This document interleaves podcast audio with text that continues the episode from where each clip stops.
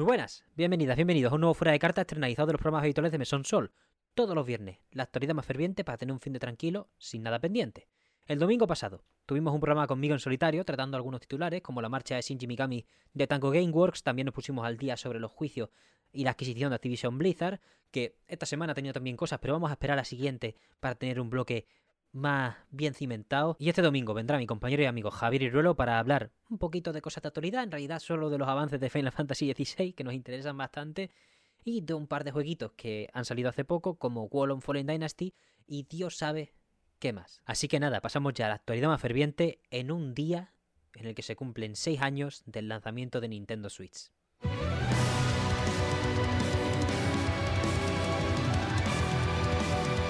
Fuera de cartas, tenemos en primer lugar el Pokémon Present del 27 de febrero. Anunciaron cosas como un anime nuevo con Netflix, una nueva edición del juego de cartas, pero los titulares más destacados son que Pokémon Sleep se va para verano de 2023 y anunciaron ya la expansión de Pokémon Escarlata Violeta. 35 papazos por un pase de temporada que incluye dos expansiones, una en invierno y otra en otoño. En Ubisoft Montpellier, en Francia, han tenido que llevar a cabo una inspección de trabajo debido a un repunte preocupante de bajas por enfermedad. El estudio que una vez se encargó de Rayman, cuyo creador original Michel Ansel ahora está fuera del estudio debido a abusos laborales por su parte al resto de miembros del estudio, ahora está al cargo de Beyond Good and Evil 2 y no tiene pinta de que vaya bien debido a estas circunstancias. 16 años desarrollo ya, veremos qué acaba pasando. Halo Infinite Echoes Within se anunció el viernes pasado. El 7 de marzo sale y añadirá un nuevo artefacto, una especie de campo de fuerza sólido con el que camuflarte, pero no sé si hace daño, si es un escudo o no. Un nuevo arma, el M392 Bandit, que reparte como Dios. Tres nuevos mapas, uno enfocado al Victim Battle y otros dos más chicos que se estrenarán con un nuevo modo, Escalation Slayer. No tenemos de momento traducción al castellano de este modo, pero básicamente es por cada baja que hagas te dan un nuevo arma y tienes que hacerte una baja con todas las armas para ganar. Lo analizaremos en profundidad en un futuro programa del mesón cuando podamos viciar, pero también destacamos que ha llegado la forja de Halo Infinite a un millón de creaciones y 8,5 millones de partidas jugadas en el mismo modo. Está reviviendo poco a poco este pedazo de shooter que os recomendamos desde aquí, sobre todo porque el modo multijugador es gratuito. Seguimos con equipos entre comillas porque Tango Gameworks ha confirmado que Hi-Fi Rush ha alcanzado ya a 2 millones de jugadores, pocos me parecen, más gente debería estar con este juegazo, a la vez que se ha metido ya un modo foto extremadamente detallado. Recomendamos que instaléis la autorización si tenéis el juego. Pasamos ahora a los lanzamientos y anuncios de la semana. Ya están disponibles Metroid Prime Remaster en físico en Japón y en Europa, aunque en Europa parece que están teniendo problemas en algunas regiones. Hoy sale también World on Foley Dynasty por parte de Team Ninja, PS4, PS5, Xbox One, Xbox Series X y S, PC y ambos Game Pass. Mañana hay otro capítulo de Nier Automata 1.1A, el mejor anime de la historia. El capítulo de la semana pasada fue espectacular, os recomendamos que chequéis nuestras reseñitas de los capítulos. El 6 de marzo tenemos conferencia sobre el quinto aniversario de Sea of Thieves y se presentará la novena temporada del juego. El 7 de marzo tenemos Guilty Gear Strike para Xbox que entra en ambos Game Pass, también el de PC, Outlanders de los uruguayos Pomelo Games y Outer Worlds Spacer Choice Edition. Una edición Next Gen que edita Private Division que incluye todos los DLCs y cambios visuales. Si tienes todos los DLCs puedes pagar 10 euros para actualizar las visuales en una consola nueva. El 9 de marzo está cargadísimo, primero con Fatal Frame Mask of the Lunar Eclipse para PS4, PS5, Xbox One, Xbox Series X y S, PC y Switch. Tenemos la cuarta remesa de circuito jugable de Mario Kart 8 Deluxe, que además añade a Birdo como personaje jugable y una pista nueva, la isla de Yoshi. Metroid Fusion entra en Nintendo Switch Online, pase de expansión dentro de Game Boy Advance. Do Not Fit the Monkeys 2099 llega por parte de Fictiorama. Y en cuanto a eventos, ese día tenemos tres. El Level 5 Vision a las 12 del mediodía, el direct de la peli de Mario a las 11 y una Capcom Spotlight, que quizás es el momento en el que revelan la demo de Resident Evil 4 a las 11 y media. En cuanto a otros anuncios, tenemos que Nintendo no acudirá al E3 y Interactive, los de Hitman, están preparando un RPG de fantasía online y ahora mismo están contratando gente, echen currículum. From Software ha confirmado lo que es la noticia de la semana para muchos, el DLC del Elden Ring que se llamará Shadows of the Earthtree, pero nada más, ni fecha ni historia. El modo arena de Sifu llegará a la vez que sus versiones de Xbox y Steam el 28 de marzo. Moyan anuncia la siguiente gran actualización para Minecraft que se llama Trails and Tales y se viene este año sin fecha y la semana que viene estará gratis en Epic Games Call of the Sea, un juego real de Out of the Blue, un estudio madrileño que os recomendamos encarecidamente y cerramos con un bloque de Square que tiene bastantes cosas de las que hablarnos. Luminous Productions vuelve a fusionarse para el 1 de mayo, el estudio de Forspoken vuelve a formar parte del equipo interno literalmente de Square, sabremos si es para tenerle más atado en corto o para ayudarle a seguir desarrollándose como estudio. Yuji Naka se declara a sí mismo culpable de las acusaciones de compraventa de acciones bajo posesión ilícita de información confidencial. El creador de Sonic admite haberse llevado más de 20 millones de yenes con estos movimientos, al saber antes de hacerse público de la existencia de Final Fantasy VII, de First Soldier y varios juegos para móvil subcontratados también por Square. También tuvimos el día 28 preview de Final Fantasy XVI. Yoshi P ha hablado de la exclusividad de 6 meses en PlayStation 5 y que no tienen prisa en llevarlo a otra plataforma, y que Sony ha participado de manera extremadamente activa en el desarrollo tanto para optimización como para marketing y mano de obra general para un juego que tendrá demo aproximadamente dos semanas antes de su lanzamiento, que es el 22 de junio. Espero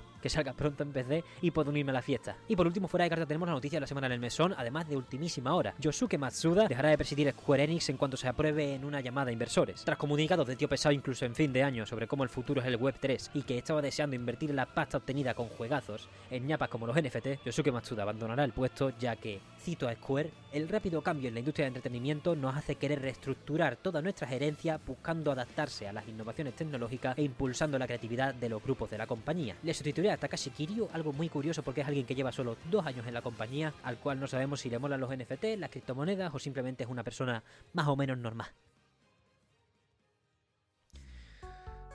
Pues hasta aquí, el fuera de carta de esta semana. Esta vez ha sido como muy de hechos, hechos, hechos, hechos y no había mucha trama que desarrollar, entonces me he trabado quizá un poco o ha sido... hay bastantes cosas. La verdad, espero que os sean de utilidad estos repasos a toda la autoridad, ya que, por ejemplo, esta semana creo que no nos hemos dejado nada y mira que lo de Guilty Gear Strike me lo han puesto 10 minutos antes de empezar a grabar, ¿eh?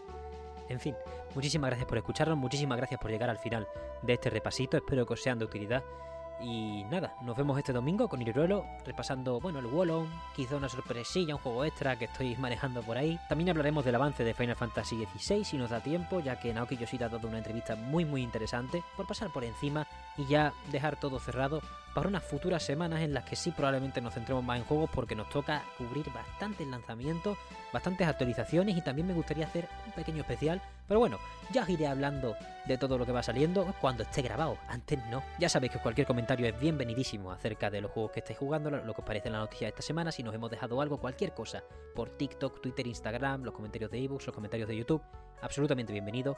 Y nada, nos vemos este domingo con un nuevo programa y el viernes con un nuevo fuera de carta. Esperemos. Muchísimas gracias por todo, una vez más, y nos vemos pues este domingo.